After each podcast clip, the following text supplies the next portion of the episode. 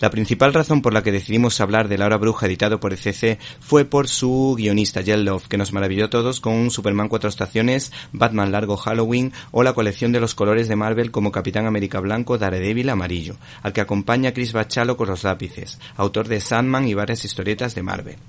Estos autores nos cuentan las andanzas de una especie de hechicera, Amanda Collins, que ofrece a personas desgraciadas la posibilidad de cambiar su pasado pero que eso se cumpla depende de las decisiones que tomen y de la magia. Este personaje protagonista recuerda en cierto modo a Jessica Jones de Marvel, aunque salvando las distancias, las considerables distancias, porque Jessica Jones es maravillosa y menos farragosa que esta que es muy original pero menos clara, es decir, que no se llega a comprender del todo.